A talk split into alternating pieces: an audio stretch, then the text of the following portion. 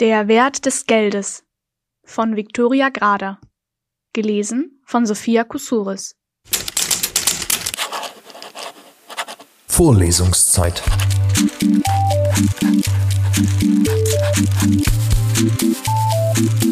Der Geschichten-Podcast für jede Gelegenheit.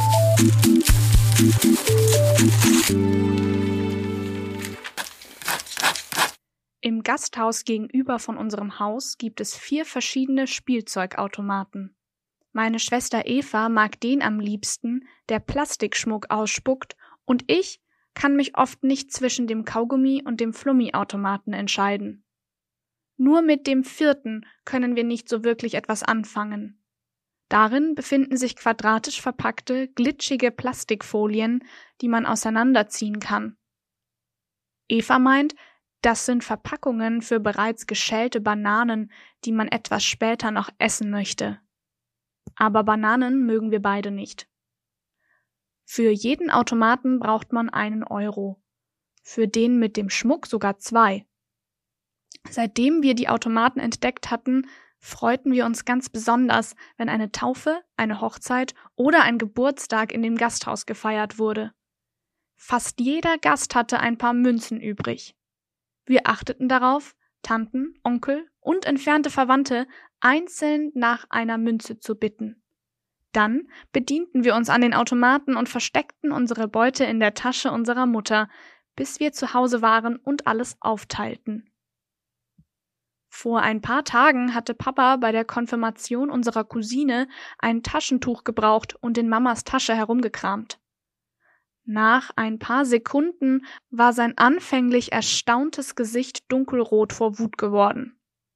Das Häufchen Plastikkugeln in seinem Schoß zeigte uns deutlich, was ihn so verärgerte, und zu Hause erlebten wir deshalb ein Donnerwetter. Ihr verwöhnten Belger nehmt die Gäste aus wie Weihnachtsgänse, anstatt euer eigenes Geld zu sparen? Na wartet. Den Wert des Geldes werdet ihr schon noch verstehen lernen. Ab jetzt ist für euch nichts mehr kostenlos in diesem Haus, sprach er und führte ein strenges Geldsystem zu Hause ein.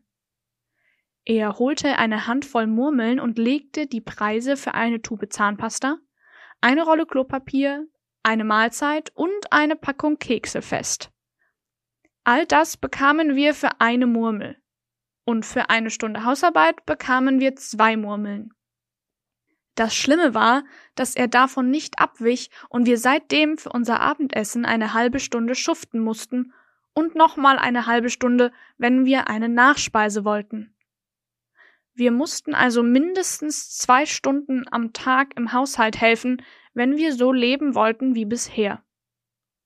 Seid froh, dass ihr den Strom und das Wasser nicht berechnet bekommt, sagte mein Vater, als wir uns beschwerten.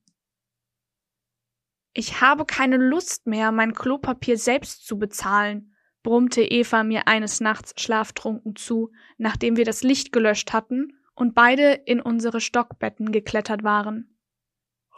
Es muss doch eine andere Möglichkeit geben, gähnte sie. Als sie schon schnarchte, grübelte ich noch ein bisschen, bis ich einen Plan hatte, den ich schon am nächsten Morgen in die Tat umsetzte. In der Schule erzählte ich der dicken Angelika, dass mein Papa jede Menge Schokoladenkekse verkaufte. Und zwar für Murmeln. Am Tag darauf brachte sie zwei Hände voll Murmeln mit. Wie viele Murmeln möchte dein Papa für eine Packung Kekse? fragte sie. Ich überlegte kurz und sagte zwei Stück. Also gab sie mir zwölf Murmeln und ich musste noch zusehen, dass ich sechs Packungen Kekse dafür bekam. Damit mein Papa nicht misstrauisch wurde, löste ich erstmal nur zwei Packungen Kekse am Tag ein und konnte Angelika drei Tage später alle Packungen bringen. Hat mich gefreut, Geschäfte mit dir zu machen, sagte sie und riss die erste Packung sofort auf. Ich nickte. Das kann ich nur zurückgeben. Empfehl mich weiter. Nach ein paar Wochen lief das Geschäft ganz von alleine. Mehrere Kinder brachten ihre Murmeln zu mir und ich belieferte sie mit Waren. Tatsächlich gingen Klopapier und Zahnpasta ganz gut, denn es gab jede Menge Streiche, die man damit treiben konnte. Irgendwann ernannte ich die dicke Angelika zu meiner Vertriebsleiterin.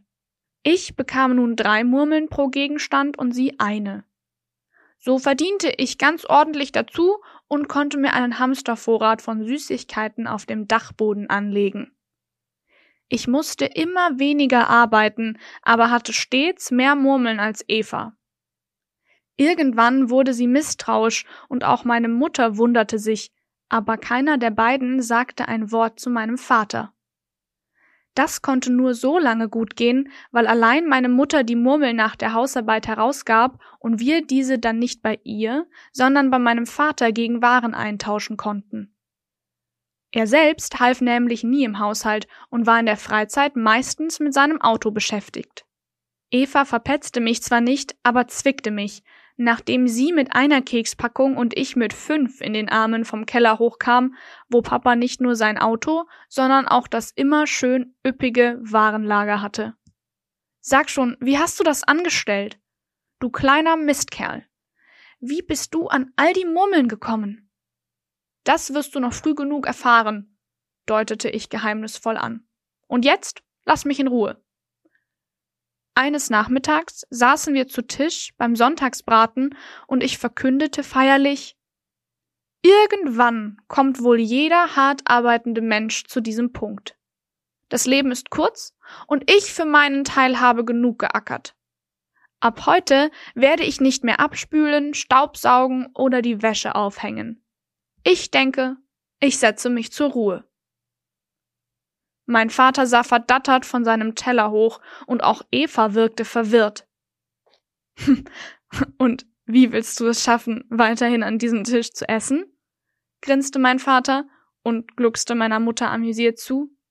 Das schaffe ich schon, antwortete ich und zuckte mit den Schultern. Ich habe nämlich mittlerweile den Wert des Geldes verstanden. Dann legte ich meine Gabel beiseite.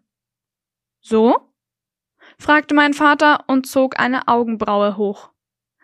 Fein säuberlich faltete ich meine Serviette und rückte das Armband aus Murmeln zurecht, das ich mir vor kurzem gebastelt hatte. Die Menge des Geldes zeigt nämlich nur, wie klug der Besitzer ist, Papa. Das weiß ich jetzt. Ich legte den Kopf schief und schenkte ihm ein strahlendes Lächeln. Die Dummen arbeiten dafür und die Schlauen finden andere Dumme, die dafür arbeiten. Als sein Gesicht die Farbe von Himbeerkompott hatte, nahm ich die Beine in die Hand und flüchtete auf den Dachboden. Zum Glück ist mein Überleben hier noch für die nächsten paar Tage gesichert. Ich warte noch ein bisschen, bis er sich beruhigt hat, und dann werde ich ihn mir im richtigen Moment beiseite nehmen und es ihm nochmal erklären bis auch er den Wert des Geldes verstanden hat.